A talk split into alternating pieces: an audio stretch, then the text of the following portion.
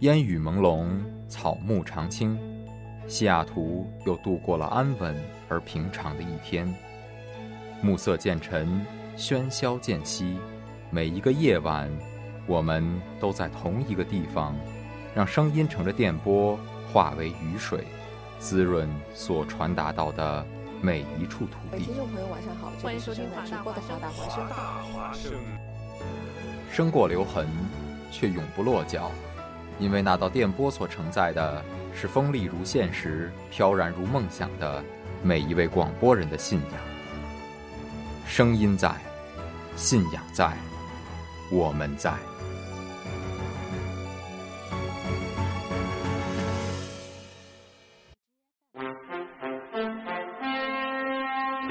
各位听众，晚上好，晚上好。今天是十三月三十二日，星期八，农历猴年马月。欢迎收听《网络天下》节目。今天节目的主要内容有：某国马拉松仅有一名选手完成比赛，哎，那会人呢？剩下五千人跟着第二名跑错路了。观众要求赵薇赔偿精神损失费，哎，人赵薇演电视招他惹他了，因为人觉得赵薇一直在瞪他。我们联播新闻，但我们不是新闻联播。家事国事天下事，我们一起网罗天下。Hello。太平洋时间周一的晚上八点零二分三十二秒。哎，今天怎么三十二秒？平时都是三十七秒呢。这里是正在直播的初一和静怡。对，在节目开始之前，还是按照惯例先说一下我们这个。直播方式还有互动方式，嗯，那这个欢迎大家，这个在直播时段收听我们的节目啊。收听我们的直播，对，您可以用以下三种方式收听我们的直播啊，可以登通过登录三 w 点华 voiceuw 点 com 进行我们网页版的直播收听，还可以手机下载蜻蜓 FM 搜索华盛顿大学华大华声，还可以手机下载 Tuning Radio 搜索 HUA Voice Radio 进行我们的直播收听。没错没错。当然，如果错过了直播呢，也没有关系啊，我们可以通过啊这个荔枝 FM 进行我们高质量的回听。是的，是的，那也欢迎大家在直播的过程当中与我们保持互动。我们的互动方式是微信公众号平台搜索“华大华声”汉字或者汉语拼音，然后给我们发送语音、文字或者是图片等各种方式，欢迎大家和我们聊天哦。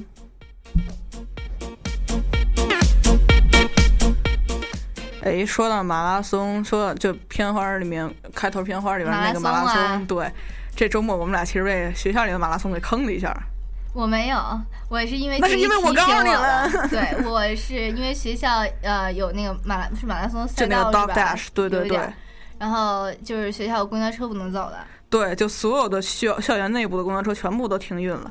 然后我因为我之前有坐错过车，就是他那个同一个公交车，同一个公交站上，I know。对，这事儿我想跟舒怡爆料过，就是就是直接就干到体育场去了，然后然后。那天我上车之前还专门确认了一下没问题，然后结果他还是拐弯了。我当时整个人都是方的。不是，那你那你怎么确认的呢？我就想问问了。我看了一眼那个车是是是平时是我坐着，确实是往学校里边走的那个车。但是你没发现它的虽然名字是一样的，外形是一样的，然而路线稍微有点不同。它路线它并没有在那个车上面标注标出不同。那个上去以后，司机小哥一路在问我：“哎，你说我该往哪儿走？”啊？就是在问问问我和那个一个大妈，那个大妈说：“哎，那个我在我在公交站牌上看见了一个什么，就是改道通知，然后说你们要改道啊，不让走学校里边。”然后那司机小哥跟我全是懵的。啊，你说是你坐错车那回吗？对，不是，我说是这一回，就就是这周末，对。这哦，我因为我那天我本来是想坐公交车的，然后后来听静怡说公交车不行，那我就打了个 Uber 过来的。对对对，真的是差一点就被坑了，嗯，差点直接给我拉村里去了，可怕。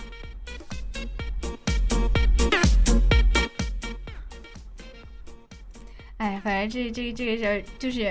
因为之前也不知道有马拉松嘛，对，之前就是不关心。我我其实前一天前一天过那个红场的时候，看见了那个红场上又在搭棚子，然后我也没多想。哦，是搭棚子是为了这个马拉松？对，它其实是马拉松的起点和终点。哦，原来这样。我其实去年还想报来着，它是就这个 Dog Dash，它这个一年一度的马拉松，它是分五公里和十公里，然后又每个又分。然后就五公里、十公里，还有那种家庭就亲子跑，就就是大概也就一两公里那种，就是大人拉着小宝宝，然后一块一块蹦跶两下的那种。然后他五公里、十公里还分，就是专业选手，就是真的去玩命跑的那种。然后还有就那种走着的，嗯，走走着的，就是一边跑一边走的那种，就大家溜溜达达完成完成那五五公里或者十公里的那种。原原来是这样子。嗯，所以其实分的还分的还挺多的。所以每年都有。对，每年是校庆的一项活动之一。哦，是因为校庆。对的。然而为为什么我今年才知道有马拉松这一项？然后你明年这会儿你已经不在华大了。对对对，然后后知后觉，有点晚了这个。没事，至少还是在毕业之前。嗯，那可以，终于知道了是吧？值得鼓掌。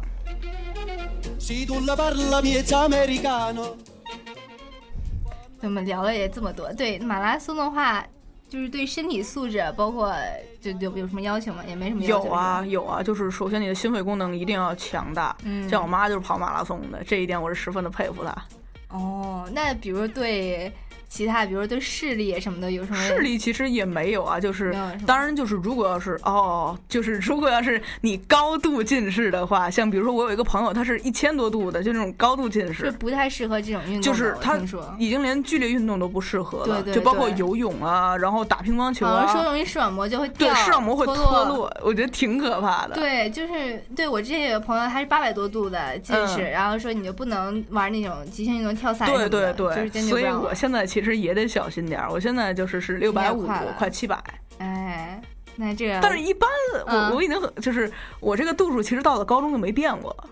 那现在还还行，稍微稳定了点。对，就基本上已经稳定了。嗯，不过还是有点高啊。对 对对，嗯，所以其实我是在想着什么时候要不要去做那个近视手术，就那种所谓的飞秒制近视、飞秒飞秒激光手术。哦，近视手术，对对对，就这种传统的，把把你的晶状体拉薄点修薄。我有身边有两个朋友都已经去做了，嗯，就效果是就是还。现在看来还不错，嗯嗯，就真的就是视力恢复到正常了，那还不错。但是这个就主要是担心，尤其到老了以后，发什么老花了以后啊，或者就是几十年以后啊，有没有副作用什么的？嗯，对。那我们今天要说这个第一个话题呢，就是跟这个视力有关的。没错没错，它是一种新的那也是治疗近视的一种手术方案或者是治疗方案。对。叫这个仿生镜片，没错没错。仿生镜片其实刚开就是刚看见新闻的时候，他是说注射一种什么物质，就是把那个镜片注射进去，呃，注射进去，然后呢，呃，弄上生生理盐水冲洗之后，它在没错几秒钟之内吧。没错，它就它就可以，就相当于就是用生理盐水让它那个更好的融合到你你现有的眼睛里面，对对对。但其实我就觉得，哎，注射的话还挺容易啊，听上去。对对。然后后来就是仔细的看了一眼，其实也不叫注射，其实就是做一个。它其实还是一个手术，植入眼内晶体的手术。没错没错，但是它就是专门把这个这个其实不赖中文的翻译，我专门去查了一下它的原文，它就是 inject。对对对，然后但是就。是有那个专家分析，就是有国内的那种眼科医生啊什么的来分析，说这个其实只是为了降低大家的恐惧感。没错，你要像我这种一看，哎，我觉得注射还不错。那你要是做什么手术，是不是就对对对对对？你看，这真的就是抓住了你们这种人心理。可不是。然后还说什么，就是呃，你这个视力能够提高至。一点零视力的三倍以上，也就是三点零的视力。我去，那 是不是能当显微镜用了呀？可不是嘛，高清世界，没准还能看到我们平常人看不到的。但是其实我我我小学的时候，小学大概四年级的时候，有一阵特别爱看那种什么未解之谜啊，就那种就是世界十大奇怪什么人，然后就是什么对，然后就我就特别记得有一次看到了一一一个事例，就说一个哥们儿天生自带显微镜。就他那个眼睛，他是能够看到，就是显微镜才能看见的东西。真的？对，就比如说你，就是咱们面对一张白纸，咱们觉得是一张白纸，但他看见是一堆在那爬来爬去那堆小什么小细菌啊，小玩意儿。对，所以他，然后那我记得那篇文章就最后说那哥们儿活得挺痛苦的。我那哥们儿，我现在想想我都觉得很痛苦。他跟我们看到世界完全完全不一样，他看到的人会是怎么样的呢？就远距离可能还好，但一旦凑近了以后，比如说就是感觉自动调对焦，自动对焦就对对大发了，可能是。对，太深入了。那看到的那看到的人还是挺奇怪。那我想问，他看镜子里的自己，他可能从来都没有。或者他看到的是镜面上的那些细菌啊。哎呦喂，我的天哪！一个人 活在哎呦喂了，一个 活在充满细菌世界里的人。对啊，其实我觉得这事儿真的就是模糊是一种美啊，距离是一种美。你不看清楚还挺好，是真的。他好可怕，他现在还活着吗？这个我还真的不知道，但是就是就是，据说那件事是真的吧？因为我记得后来好像有谁又在哪跟我提到过这个事儿，然后我记得哎。好像我小时候听说过，那那个人估计现在还活着，或者 或者也有可能就是做手术什么的可能会好一点。呃，不知道，因为觉得像这种的话可能有点，或者我觉得倒是可以拿他的眼睛做，对，就是等他等他那个去世以后来研究研究，或者是他如果视力能够不是也不是视力吧，我看眼睛如果要是能够矫正的话，矫正到跟我们正常人一样的话，我觉得也比较好。对，我记得我小时候就是。那会儿就是近视嘛，然后爸妈就带着去看，然后是去看那种，因为我当时是好像还有就是怕光，然后就是还怕光，对，所以就是爸妈又专门带我去看了看，就是怕比如说是弱视啊或者是其他的。然后我就记得在我前面那个小哥是那种大老远的从山山村里面来的一个小哥，然后他是怎么了呢？我妈回来给我讲的，我我还没注意，那小哥一只眼睛零点一，一只眼睛一点零。啊，哦哦，对对对，我也听说过，我也听说过，我也听说过啊，一个远视，一个近视，对对对对对，那眼镜都没法配，这真真的很难受，对对对对对，然后不戴眼镜，没错没错，就是你戴你又不知道，就是一直平光，一直有度数，看的应该都是晕的吧？对，然后他那个其实好像说是一种就是有什么炎症啊还是什么的，然后当时就给就住院就给扣那儿了。所以是炎症导致的视力的问题。这个我也不太清楚，反正就是很小的时候，那会儿刚刚对，就是我我我那会儿刚刚上学，大概二那个孩子也很小，那个孩子好像当时比我大一点点吧。嗯，但是就觉得挺 挺可怕的，居然还能这样。现在看到的世界跟我们确实不太一样。对啊。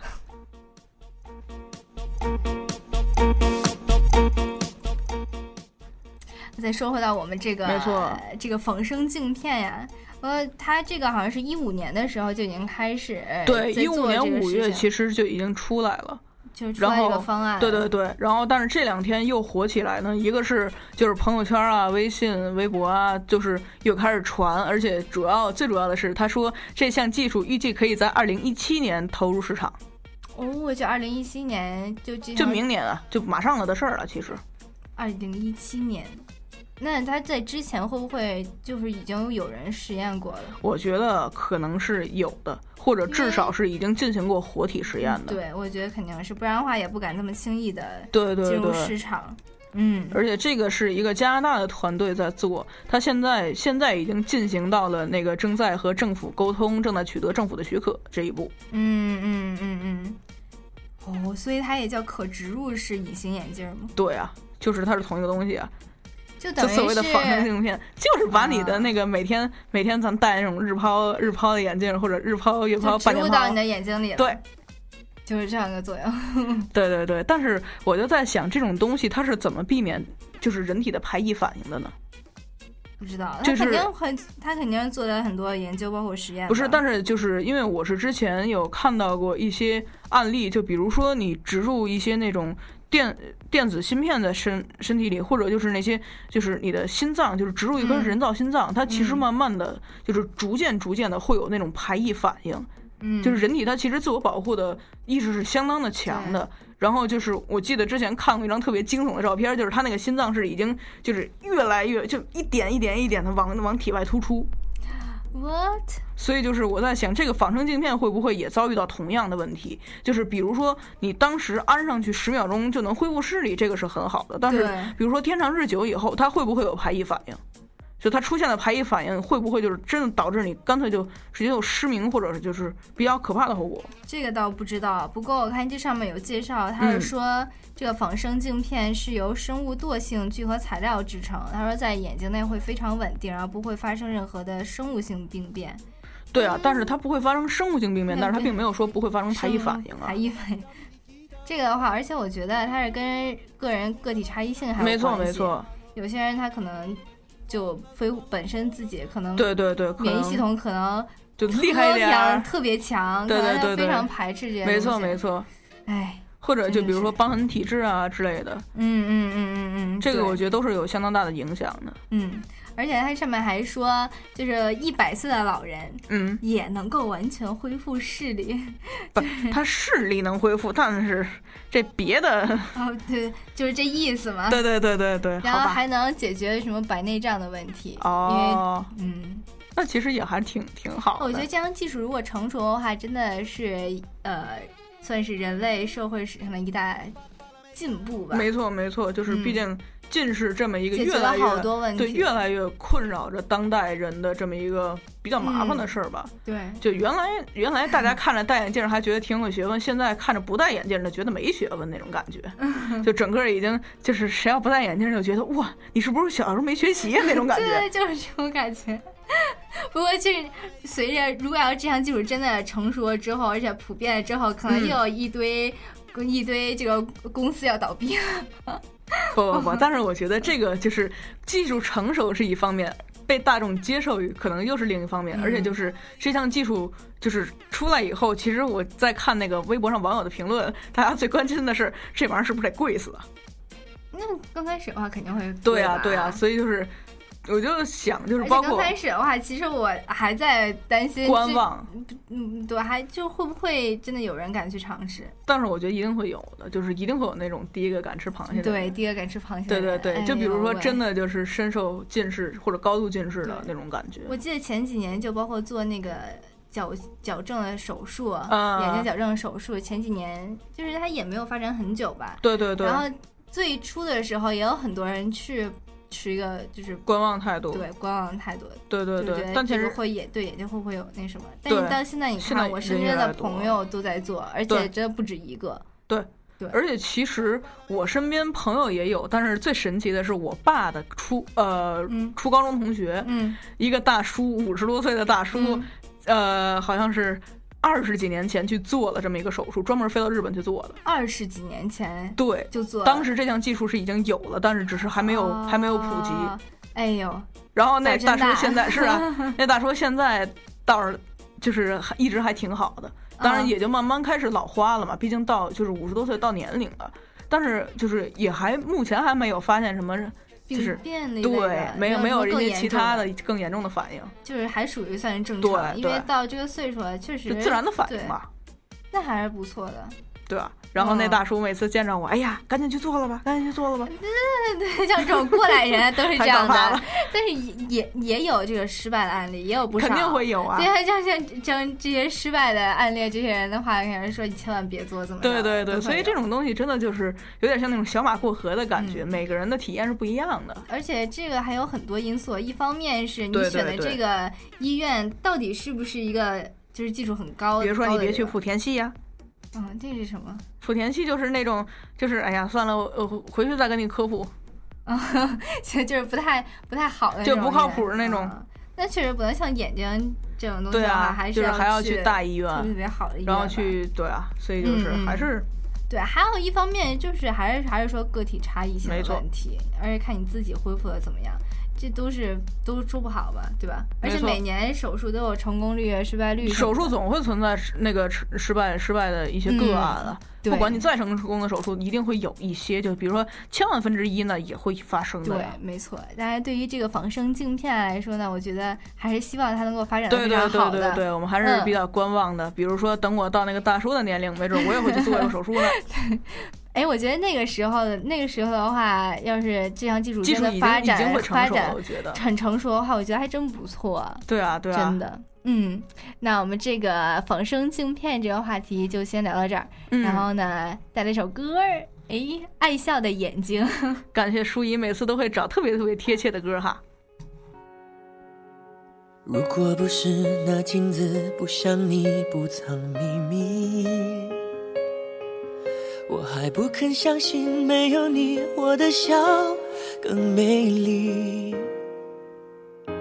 那天听你在电话里略带抱歉的关心，我嘟的一声，切的比你说分手彻底。泪湿的衣洗干净，阳光里晒干回忆。折好了伤心，明天起只和快乐出去。这爱的城市虽然拥挤，如果真的遇见你，你不必压抑，我的笑它无法代替。离开你，我才发现自己那爱笑像躲不过的暴风雨，淋湿的昨天删去。离开你，我才找回自己那爱笑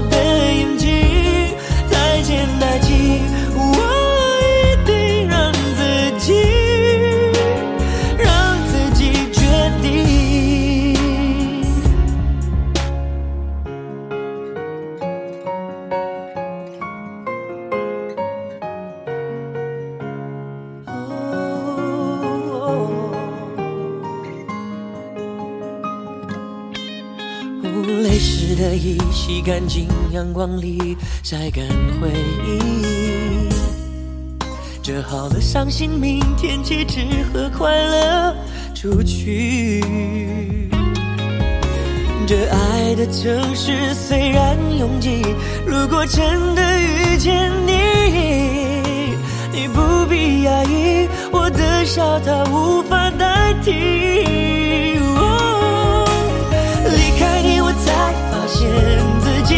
那爱笑的眼睛，流过泪，像一个人看。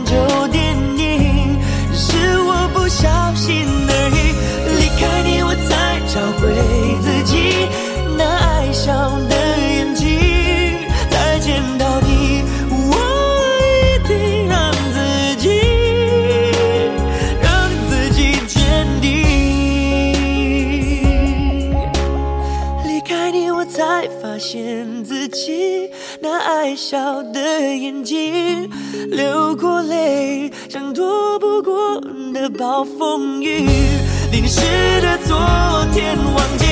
离开你，我才找回自己那爱笑的眼睛。再见，爱情，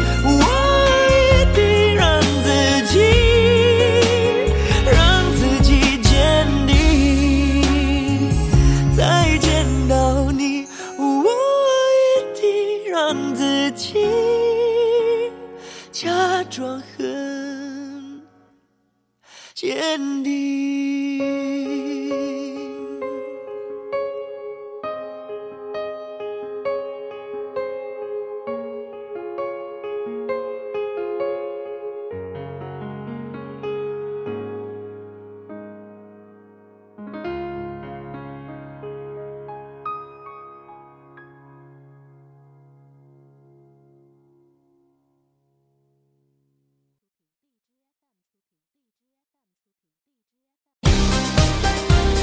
大家好，这里是正在直播的网罗天下。大家好，这里是正在直播的网罗天下。谁学我说话？好了好了，我们还是继续说节目。嗯，好的，我们来看一下今天的第一条新闻。著名歌手乌力涛涛近日宣布，他不会这么轻易的狗带。前几日，著名主持人乐嘉在录制节目。All right, let's take you to Oregon now, where armed protesters have taken over the headquarters 不能说第三者那个女人不要脸，或者怎么着，说这个男人同那就让新闻联播和您一起传承着一生一世的爱和事件发生在法国巴黎北部。哎，怎么回事？瞎吵吵什么呢？一点儿规矩都没有。这这六六六爷，那您说这规矩是什么呀？麻溜的，赶紧搬好小板凳，给我听今晚的网络天下去。得嘞。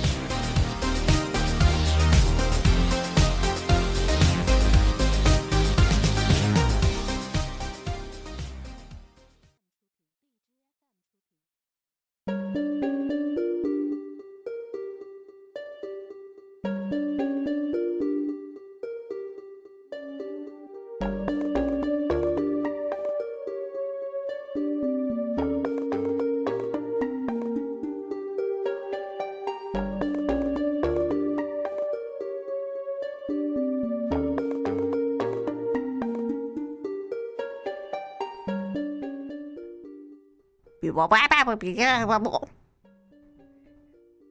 嗯，这，你别说，你现在还真是挺像的。不不不不。我们这个，哎，哎，这后面好像欢快了一点儿，拉上听听。哇哇哇哇哇哇！可以了，可以了。这个，这个我们放这《植物大战僵尸》的背景音乐。大家好，我是疯狂的戴夫。What？那里边那个哥们儿，那个那个哥们儿 Crazy Dave。那我是谁呀？你是那，你是向日葵，你是那向日葵。我不喜欢向日葵。那你喜欢哪个？你喜欢那倭瓜吗？嗯，我还行吧。不是，但是但是向日葵虽然弱，但是每次就是每局游戏一定要中的呀。嗯，如果没有向日葵，你你你怎么玩？蘑菇，蘑菇太慢了。嗯哼，不是蘑菇是夜里的吗？哦，是啊，没有，但是但是蘑菇还是慢啊。不，我喜欢僵尸，就这样。没有，你不觉得其实那个里面的僵尸还是蛮可爱的吗？对对对，嗯、是吧？没错没错。好的好的，哎，勾起了我们当年打《植物大战僵尸》的回忆。对，那我们在这一时段呢，就是要说一个关于植物的话题。嗯嗯，no。关于植物的话题，我们可以留在我们可以留在下次说。这回来讲讲关于僵尸的话题，不行，我觉得更有意思。植物的话题，关于植物人、僵尸的话题，开个玩笑。植物人和僵尸，哎，其实其实他们是有联系的。嗯哼，被僵尸咬完了，没准能成植物人呢。嗯，你这个脑洞给你满分，不，给你九十九分，多一分怕你骄傲。对，说明以后还得再开更大的脑洞。这这个我们这个话题讲的是什么呢？对对对，我们其实是讲一个跟植物有关的话题哈。在那个前两天的成都的地铁二号线上出现了一大帮植物，是吧？对，一大帮蔬菜，有白菜呀、萝卜呀，什么各种菜都有。然后成都地铁就疯了，一本正经的胡说八道。然后成都地铁表示，对于这种有损公德的行为，坚决 say no。好的，这就是今天的网络天下节目，谢谢大家关注，再见。你不是你别闹，不是这 样。书一都方了，静怡估计被僵尸吃了脑子。我跟你说，对，其实我们是，呃，说是丧尸 cosplay 嘛，然后对对对对，它其实不只是丧尸，有僵尸，还有什么这种僵尸新娘啊、吸血鬼啊，各种啊。丧尸的话就是丧尸是《釜山行》里边那种，我没有看过《釜山行》，就感觉就是画的很恐，回去回去我给你。我把我把我把那个链接给你。然而宝宝并不不并不并不敢看。我我看的那个《釜山行》，我是看那个古阿莫解说版的啊，然后就一点也不可怕了。真的吗？对对对。那好吧。真的，我我回去把那个古阿莫那版给你。我觉得古阿莫是就是是我看敢看所有恐怖片的唯一理由。嗯，那还不错，适合像我这种不敢看恐怖片。对，我就从来不敢看恐怖片。哦，你也是，我从来不敢看，真的。嗯，那假如如果要现在有一堆僵尸出现在你的身后，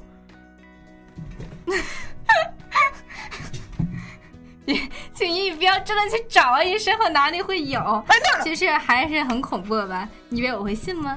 真烦！你居然不信？哎呦，这能不能做搭档？说实话，真的，真的，你想象那种下回我带根自拍杆来够够你。嗯，可以。从后边儿戳戳你。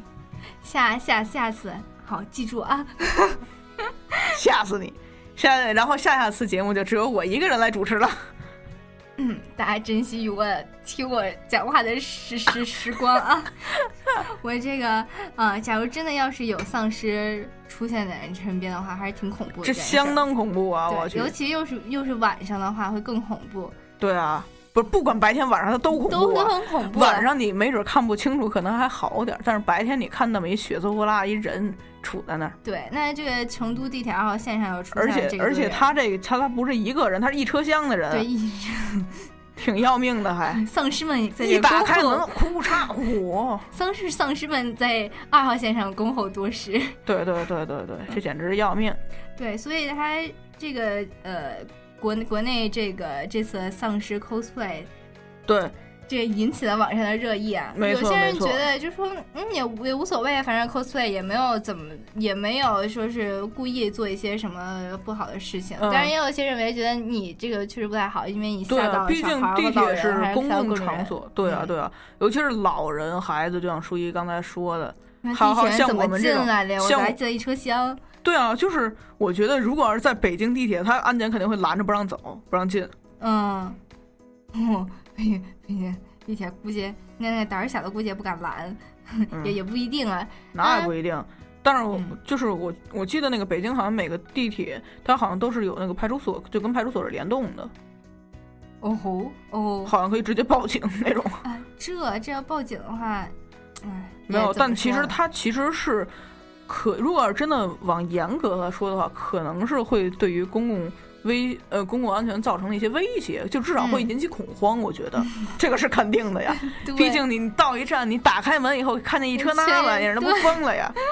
那肯肯定是的。让我我在想，如果要是这群人真的是参加一个什么 cosplay 的什么画呃什么展，嗯，然后就是就是想呃想打扮成这样去的，啊这个，但我只是脑洞一下，对对对，并没有。并没有但是其实这个我在在去年在伦敦的时候真的赶上过。你真的看到过丧尸了？不是丧尸，是他伦敦郊区的一个 Comic Con 漫画展，就是动漫展。哦，动漫展。对，就是那天是我跟朋友去牛津还是去温莎玩儿，然后就回伦敦的时候，怎么看见那站台上黑压压全是人，就站满了人，基本上再多一个人就能站到站台底下去了那种。然后走近了一看，我的天呐，感觉跟进入到了童话世界里一样。啊，就各种就 cosplay 都对。对对对对，特别特别神奇。然后那个那个车站里面啊特别特别欢乐。所以是临近万圣节的时候吗？不是，我是春天，就是它只是有个漫画展而已。哦，像我们国内也有漫画展，有，但是可能就没有那么没有那么大。对，而且就比如说，不会嗯在北京郊就是郊郊区，然后所有人坐同一班火车回北京那种，就可能没有那么壮观。对，但是那一次我是真的，我的天呐！就一站台的各种什么皮卡丘啊，什么这那的呀，灌篮高手啊，这这那，这是很萌的，特别特别神奇，就觉得哦，没错。你有跟你有没有跟他们合影？没有，因为当时那个车里实在人太多了，都动都动不了了。哦他们一上来以后，这，我所以也是特别神奇的体验呢。我记得万圣节的时候，我们那个助教，嗯就是穿那个恐龙的衣服，然后各这么打打扮，对，还挺好玩的。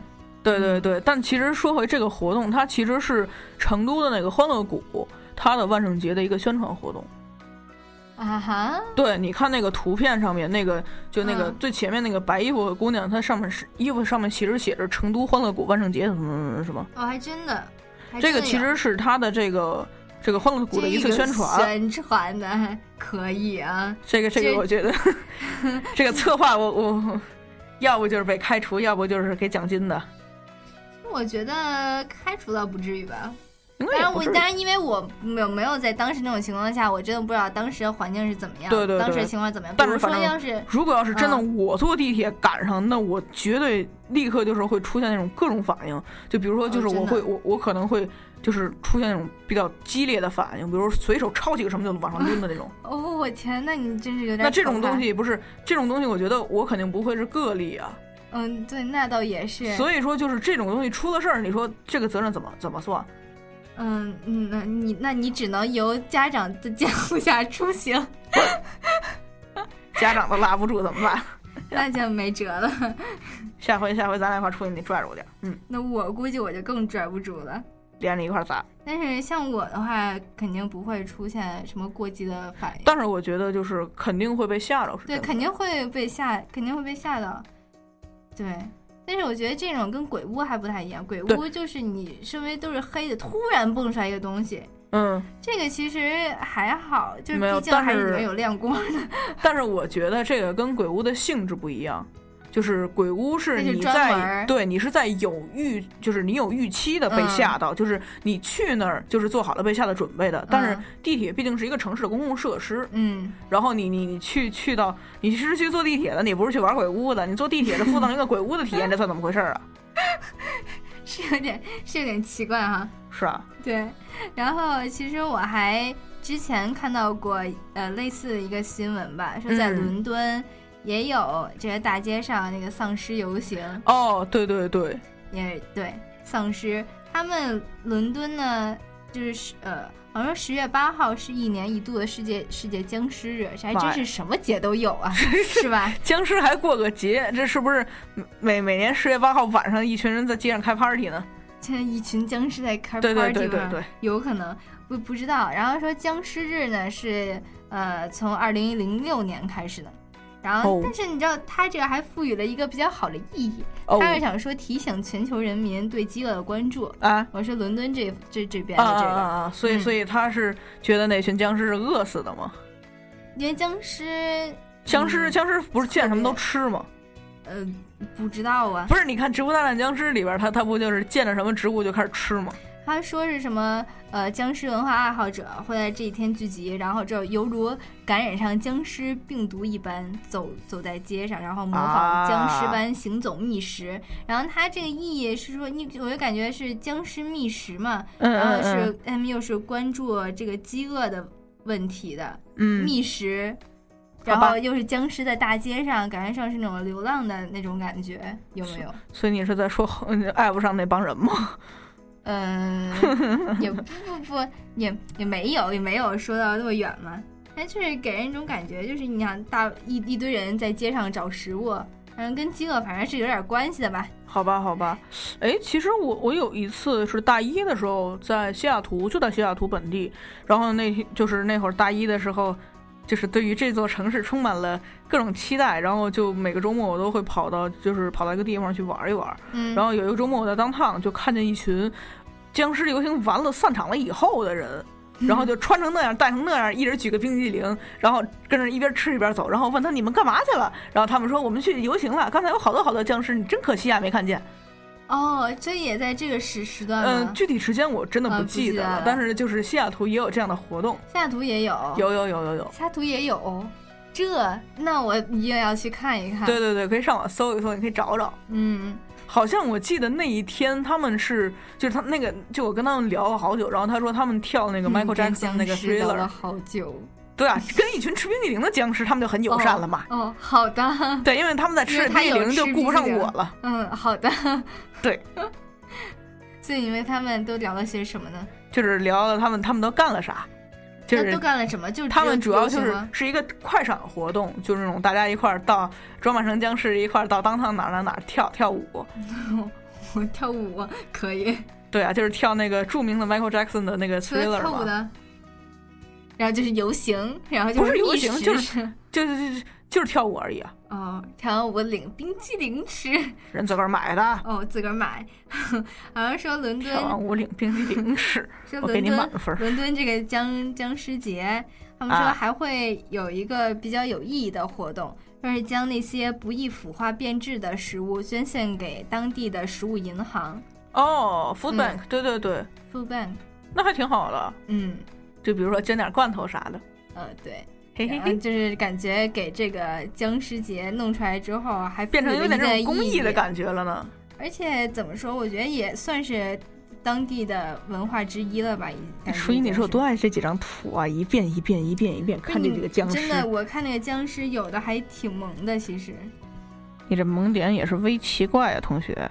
你不觉得？你不觉得这张脸超大、眼睛超大、嘴超大的这个？你给我拿走，拿远点。害怕？还还好吧，没有。No 没有没没有特别那个什么。好吧，其实就没有没有那么恐怖。嗯，因为毕竟就是还是就像刚才提到，就是这个是你是有预你是有预期的。对，因为它这个已经是个节日了，伦敦这个。对对对对对。就当这一天的话，就都会有这个很多人扮成僵尸到大街上游行，所以大家就把这个当做哎，当做一种文化，当做一个每年的一个节日，就这么去过了。但是在我们这个在成都这一块的话，突然毕竟还是没有这么一个氛围在那儿。对，真的真的是挺突然出现。对对对，这一群丧尸们。哎，过两天就是万圣节了，下礼拜十月三十号好像，如果没记错的话。哦，就是又是 midterm 周是吗？对对对对对。每次都是 midterm 周的时候是万圣节，对。然后我记得就是我朋友有在上一个 marine biology 这个课，我之前之前跟舒怡讲过，嗯那个教授说你在万圣节当天穿穿着那个穿成一个海洋生物来上课，我会给你 extra credit。这 extra credit 真是得到的，对我觉得得的很萌哎，对。而且我觉得这个老师还挺有生活特别特别萌情趣的哈。对啊，对啊，好过万圣节。对。然后我记得我大一，就是我唯一上课感受到万圣节，是我大一的时候，那个人类语言学那个教授，他是那个呃苏克呃苏苏苏格呃什么乌克兰人，哦要了命了，苏格兰去了。然后嗯，然后那个那个。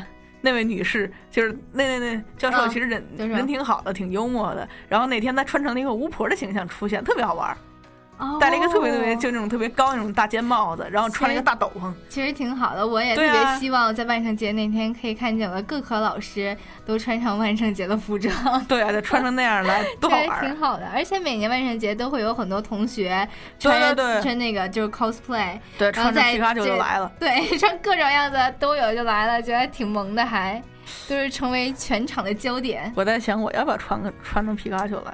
我觉得可以，咱俩一块儿穿。我这个这么瘦穿皮卡丘不太好吧？那那感觉给你不太萌。那那给你找个找个找个瘦点儿的，穿个什么呢？穿个什么？到时候再想。那不行，那不然我扮个丧尸怎么样？也可以 我帮你化妆。我我我我记得我那个中学时候特别会画那种疤，就有疤痕，拿红笔跟黑笔，然后画画了。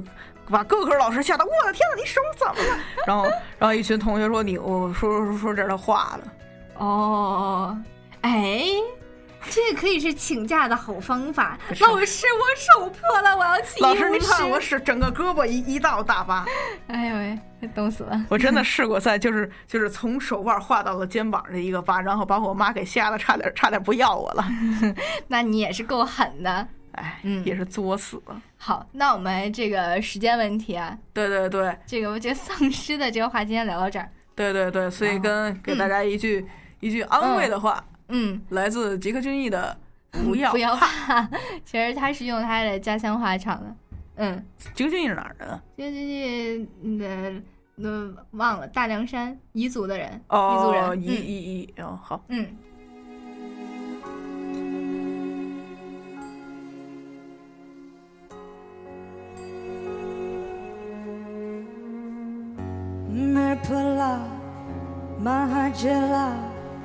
路崎岖了，志气是了。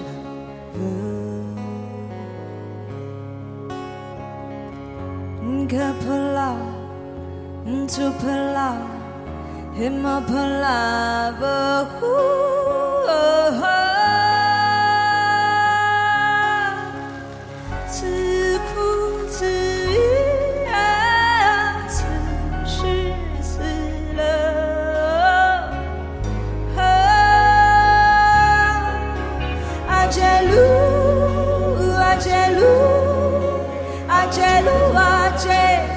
阿杰鲁，阿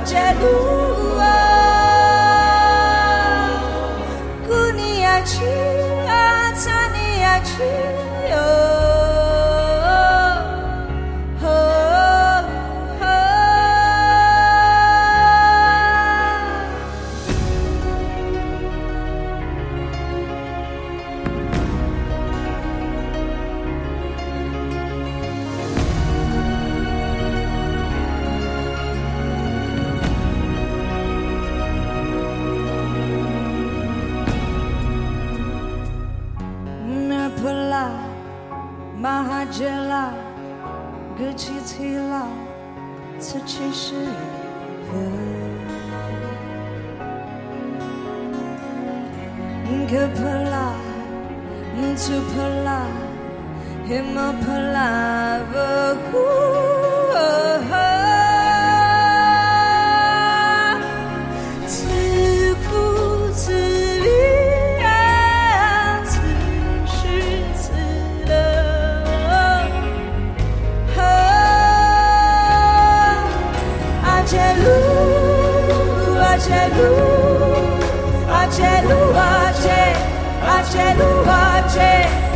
阿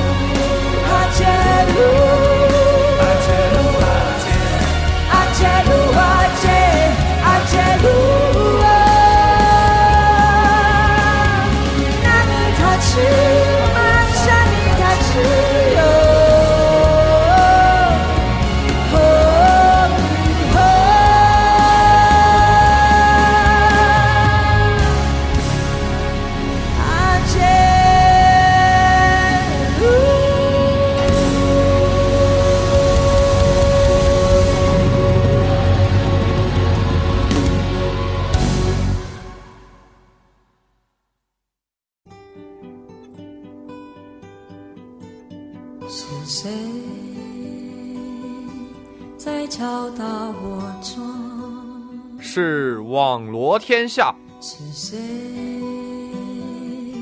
在撩动琴弦？是网罗天下。是谁送你来到我身边？还是网罗天下。我们不是话题的制造者，我们只是新闻的搬运工。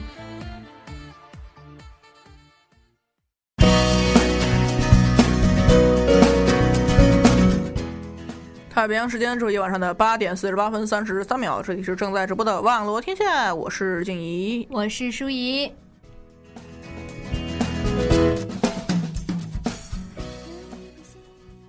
哎，最后一个时段，没错没错，跟大家再分享一个关于分享的新闻。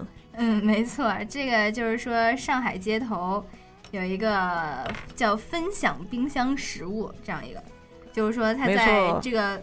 是在路口吧，在就是在那个社区里面，就是街道街道的临街的地方，临街的地方摆放了冰箱，然后说家里这个如果就是人就可以，不是静怡静怡一直在看 在看食物，然后正好跟我们说这个话题也有关系啊，对对对对对对，啊，然后这个就是人们可以把他家里自己的食物啊都放到这个。冰箱里，但是比如说你有一些东西可能就是要吃吃不了了，买多了怎么着？对对对，或者就比如说临近保质期，就是眼看吃不了了，但是一定是 没过期的。对，这点诚信还是有的。就放放到这个冰箱里，没错没错，那种有需求的人来来来取用。嗯。我觉得这个还是不错的，没错没错，而且就是我前我是前两天专门看了一篇关于这个分享冰箱的一个深度报道，嗯，然后他其实就是有记者在那儿蹲守，就是看那个真的是什么人来拿，嗯，然后就是说有那个附近的那个民工会来，就因为他们每天那个就是可能比如说呃餐食补贴不够，然后就是就是每天会来拿，但是。那个据那个记者观察说，每一个来拿的人都是只拿自己吃够的份儿就走了。啊，我觉得这个真的是对啊，对啊。然后还有就是说，专门就是有一个老太太说，就是是那种大概就是五六十岁的人，然后就是每基本上隔一段时间就会挺规律的来出现来拿。然后那个记者有一天就去采访他，就是说以为他是住在附近的居民，后来说不是，他是专门坐公交车过来的。就是从好从从另外一个区坐公交车过来，嗯，然后那个记者就问说为什么，然后那个那个那个那个老妇人嘛，就就就回答说，哎呀，那个我我我们家儿子有病，然后我又我又下岗了没有工作，然后就是每一周回去带就是来拿这个点心，然后回去给给儿子吃，儿子会特别特别开心那种，嗯，就因为这种点心是他们平时就根本买不起的东西。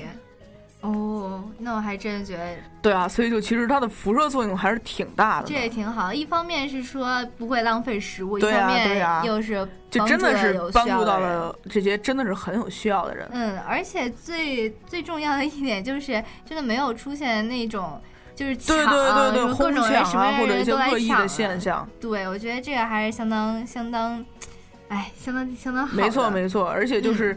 就是还有一点，就是这里面的每一个食物，它就是即使是人们带过去的，比如说装在饭盒里的一些点心，它上面也都会标志出来保质期，或者就是赏味期限啊之类的。嗯，然后然后每一个食物呢，就放进去的都是有那种就检验合格标志，就真的是可以吃的，就可以放心吃的东西。这个确实挺好的。对对对，嗯。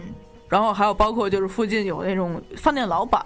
就比如说那个把那种没有卖卖完的食物，就是就是做了但是没有卖出去的食物，然后也会放到那个冰箱里面去。嗯，然后包括火锅店老板也是会把一些原材料然后摆进去。嗯，我觉得这个想法刚开始从这想法从一开始就是非常好，然后实施起来的话，现在现在来看的话，这个进展还是不错的。没错没错。对，我觉得。哎，真的是挺挺挺难得的，挺温暖的，就是挺难得的这件好事，就真的是办成了。对，然后现在是在上海嘛，然后其实也很希望它能在各个城市的各个街头都会出现这种大的城市，没错没错。嗯，啊，我觉得就是也是促进资源的回收还有利用。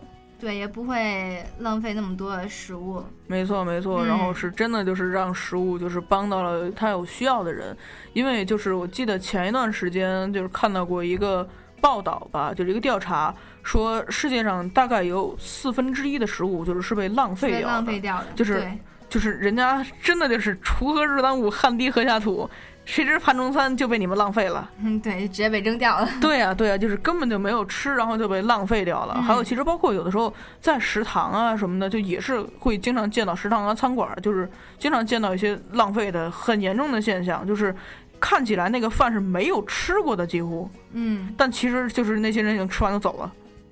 嗯，这也确实是有些浪费。对啊，对啊，嗯，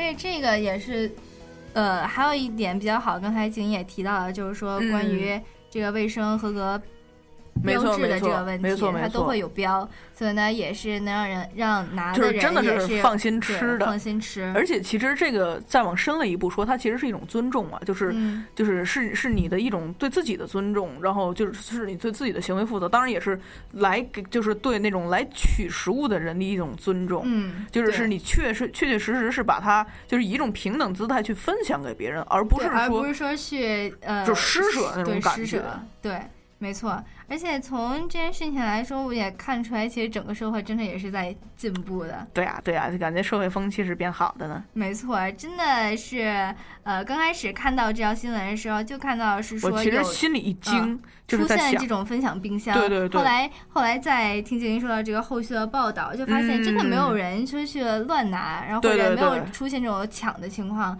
然后我觉得，哎，还真的是不错，还是就是挺好超乎了嗯我的这个预期的对对对，其实我刚刚开始看到就是就是舒怡，其实就是大概上周就找到这条新闻，然后我看的时候我是就是有点犹豫，说说不说，对对对因为不知道发展能发展成对对什么样子。对对对。但是这一周嘛，还这周我就刚刚好，刚刚好就在嗯朋友圈里面看到一位长辈分享的这么一个一篇那个文章，然后就是是一个深度的报道，嗯然后就发现哎，这个事儿真的就是在朝着好的方向去发展。对，也真的是可以传播去这样没错没错没错件事情。没错而我觉得他是怎么起了一个好的，打了一个好头吧。嗯嗯嗯，如果要是这个头没打没打好的话，可能下一步啊，就是你在继续还是被终止，对对对对。对，这其实就是真的是有一种从众的现象。就是我记得之前看过一篇那个社会学的一篇研究，就是说嗯，当一辆就那种满载货物的大卡车倒了的时候，对对对对第一个人或者前几个去的的人的行为是会影响到后面的人的。没错如果前几个人去了以后是帮着捡，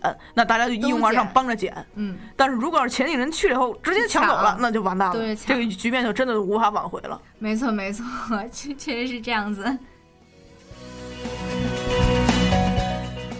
所以这其实还是一条充挺充满正能量的新闻哈。嗯，对啊，其实我们今天还有准备一个另外一个正能量的新闻。对对对，是来自于一只一只大象的事儿。对，一只大象，它是呃救了一个人，当然是在泰国一家公园里。嗯嗯，对，其实也不是大象，还人家还是小象。人家是一只宝宝呢，还是？嗯，对。然后他是怎么救的人呢？他就是哎看那个人在水中呼救，然后他就过去，去用身躯和鼻子就咣叽咣叽就趟进水里就去了，围围围起了一个安全区域，然后呢就把他给护到岸边去了。嗯对，护到岸边去。然后后来呢？事实证明呢，其实我一开始看那个视频的时候，不知道那个哥们儿是是是在测试这只小象。我怎么看这哥们儿溺水那么假呢？就整个人还在上面呢，挺愉快的跟那跟那大象招手。但这这个人他，好吧，嗯他是训练员啊。对对对对他其实是想，呃，他其实假装溺水来测试这个小象的反应的。对对对哎没想到，哎，这小象反应还真是不错啊。这挺感动的呢。嗯而且其实这这只这头小象跟这位呃打引号的落水者其实还是挺有渊源的。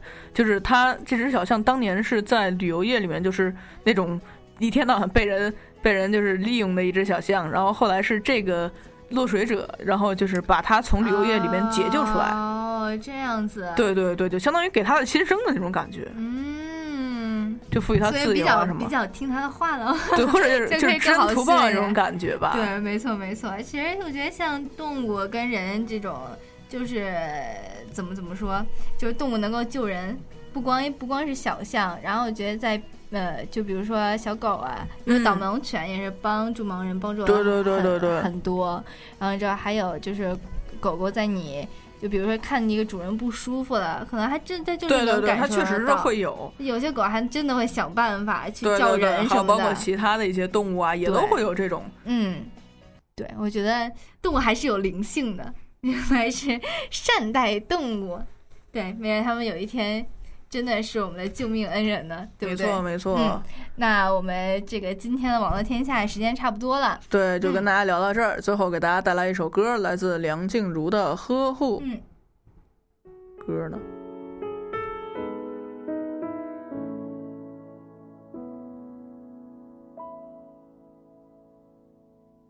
从你来到我生命的天，从你第一次看我的那一眼，我决定这一生呵护你，让快乐都围绕着你。这世界啊，虽然不容易，别害怕一步一步的走下去，蓝色的爱无处不在，